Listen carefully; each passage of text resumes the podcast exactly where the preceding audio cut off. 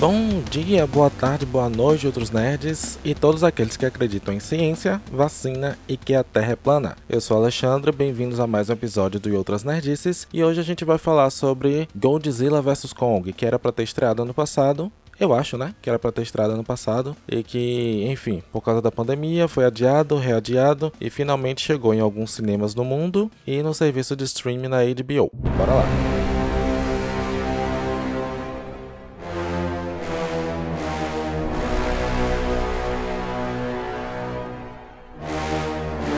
Então, gente, aqui é minha análise sem spoilers, tá?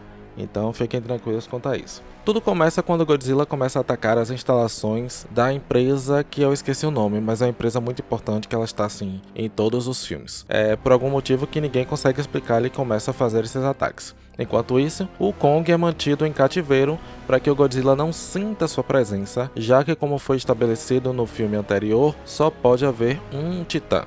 O filme possui dois núcleos humanos, basicamente, um para cada monstro, por assim dizer, né? No time de Godzilla, volta a personagem da Millie Bobby Brown. Para quem não sabe, a Millie Bobby Brown é Eleven de Stranger Things, e ela, ela consegue achar um padrão nos ataques do monstro junto com um colega de escola é, um, nerd lá, super sem graça, e um podcaster. e exatamente, um podcaster que fica, ele se infiltra na empresa e fica divulgando teorias da conspiração, por assim dizer, né? Nisso o pai não acredita nela. Esse núcleo é o mais chato do filme e o mais surreal também. Me incomoda muito que uma empresa que tem tantos recursos ilimitados, né? Inclusive para construir uma instalação. É, aliás, tudo nesse filme é super exagerado. As instalações que eles constroem, a instalação que eles constroem pro Kong, e aí tem toda uma operação de guerra para transportar Kong do ponto A ao ponto B, e aí não dá certo de navio, vai de avião, enfim. Então me incomoda muito que uma empresa com todos esses recursos não consiga, não consiga impedir que dois adolescentes e um nerd invadam a empresa e consigam filmar tudo e mostrar tudo. Mas eu não vou entrar em detalhes não, já que é, é uma análise sem spoilers. Mas com certeza essa é a parte mais fraca do filme. Já no time de Kong a gente tem essa menininha de 8, 9 anos de idade que ela consegue se, se comunicar com ele. É, e de fato tem uma conexão bem legal entre os dois. Os momentos mais icônicos assim são entre Kong e essa menina. Mas nada justifica, pelo menos na minha opinião, o fato da mãe dela colocar ela em tanto perigo. Então, por exemplo, eles vão transportar Kong do ponto A ao ponto B, isso acontece no trailer, então não é spoiler. Eles vão fazer isso por alto mar e assim fica claro no filme que Godzilla vai atacar.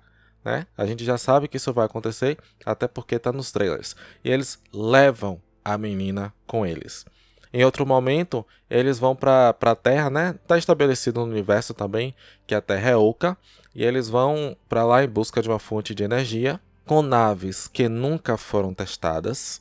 e adivinha quem tá lá? A menina também tá no banco de trás. Então isso é uma coisa para mim, um risco desnecessário que não faz é, sentido nenhum, né? O prêmio de melhor mãe do ano vai para Irene Andrews, que aqui é vivida por Rebecca Hall, que faz o a mãe adotiva dessa, dessa menininha que é muito fofa, por sinal. Terceiro e último ponto negativo do filme é que eu saquei o final nos primeiros 10 minutos. E eu não posso mais falar sobre isso, mas você, você já sabe quem vai ganhar a luta, por assim dizer né? É meio que óbvio. Então, Godzilla vs Kong é o quarto filme desse universo compartilhado de monstros criado pela Legendary Pictures, que começou com Godzilla lá em 2014, que arrecadou 524 milhões de dólares, de um orçamento de 160.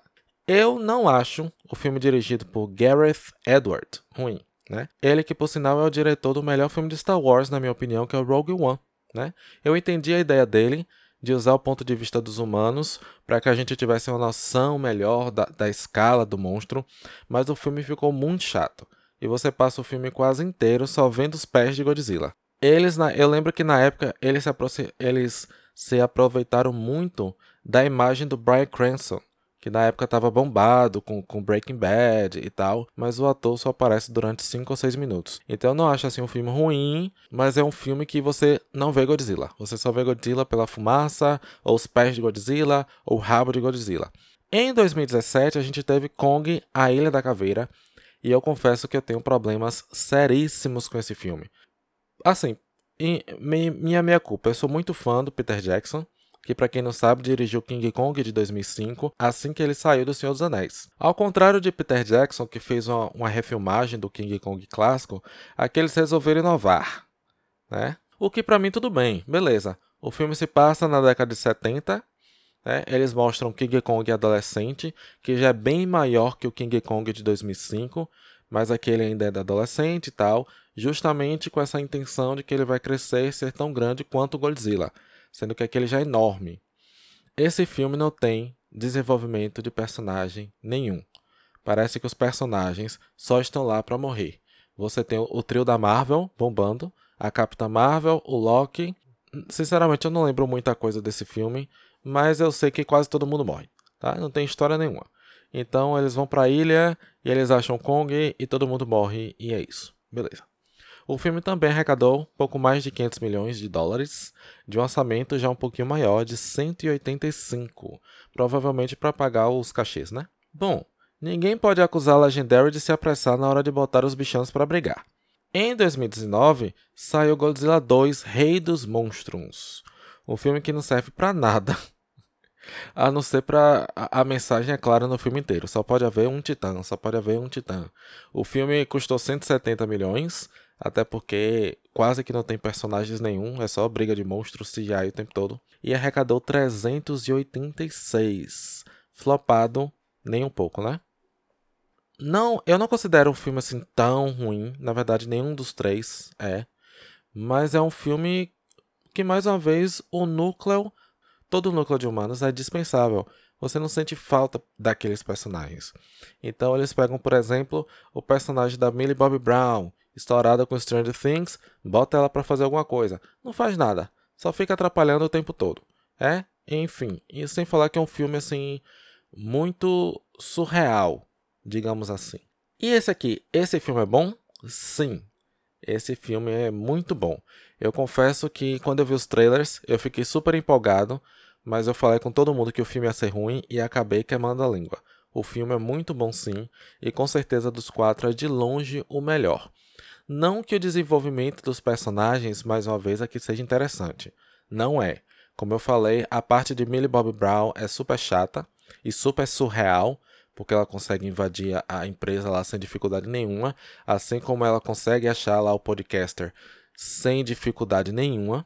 Os outros núcleos também não são lá essas coisas todas, mas por incrível que pareça, King Kong e Godzilla roubam o filme, inclusive com, com momentos assim muito tocantes. Tem uma cena do King Kong eh, que eu não vou estragar o momento para vocês, mas que a cena é linda demais. Uma cena que ele tá assim meio flutuando e tal. Vocês vão lembrar quando vocês assistirem, ou quem assistiu vai lembrar dessa cena. O filme é cheio de cenas icônicas.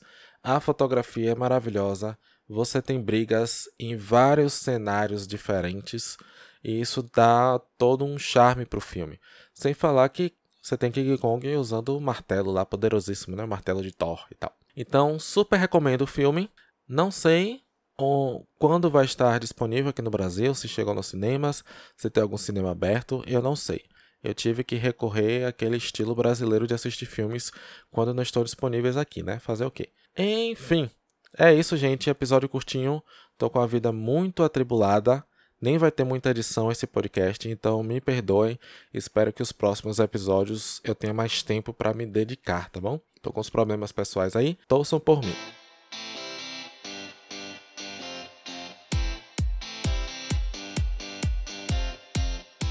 Então, esse foi mais um episódio do Outras Nerdices Podcast. Gostaria muito de agradecer o pessoal que está sempre conosco nas redes.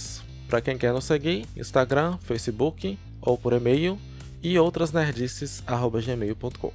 Não se esqueça de divulgar o nosso cast e se você curte o nosso trabalho, bater na porta do vizinho domingo de manhã e tentar convertê-lo à nossa irmandade. Beijo e me liga. Este podcast faz parte do movimento LGBT Podcasters. Conheça outros podcasts através da hashtag LGBT Podcasters ou do site www.lgbtpodcasters.com.br.